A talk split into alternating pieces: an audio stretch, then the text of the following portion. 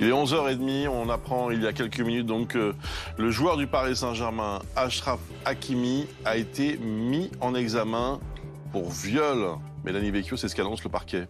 Oui, euh, il a été mis en examen le 2, euh, le 2 mars, donc il y a quelques jours. On va peut-être rappeler euh, les faits. C'était le 26 février. Une jeune femme qui est âgée de 24 ans, elle va se présenter au commissariat de Nogent-sur-Marne dans le Val-de-Marne. Elle déclare avoir été violée par le joueur du PSG, mais elle précise qu'elle ne souhaite pas porter plainte. Une procédure est quand même engagée, ouverte, suite aux déclarations euh, de cette jeune femme. Elle va expliquer aux enquêteurs eh bien qu'elle a connu le joueur via le réseau social Instagram, que c'était le 16 janvier dernier. Ils vont commencer à discuter et se donner rendez-vous le 25 euh, février, donc il y a quelques jours. Euh, le 25 février, elle se rend chez lui dans les Hauts-de-Seine, à Boulogne-Billancourt. C'est toujours ce qu'elle déclare. Hein. Et elle dit également que c'est lui qui lui a commandé un, VTC, un chauffeur Uber.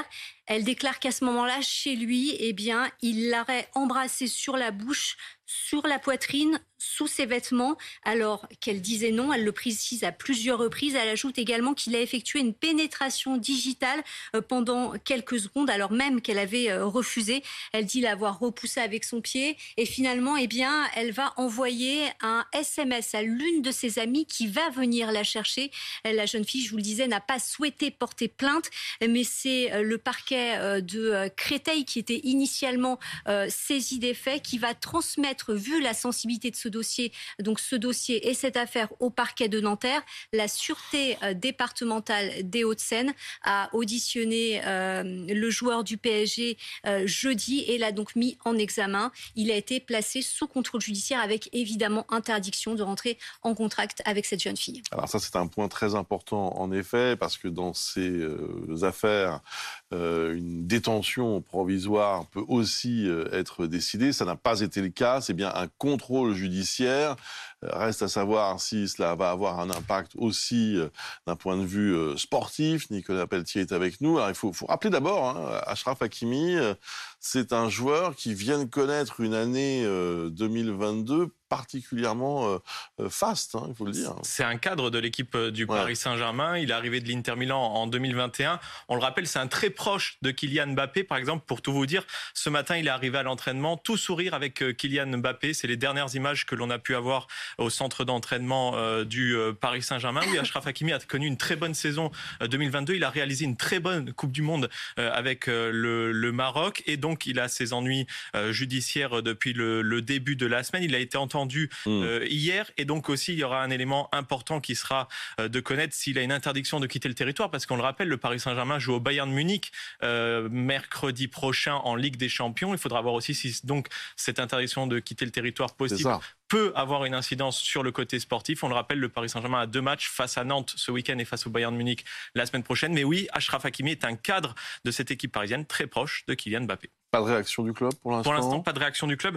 La seule réaction euh, du club, c'était euh, juste après la première information euh, lundi.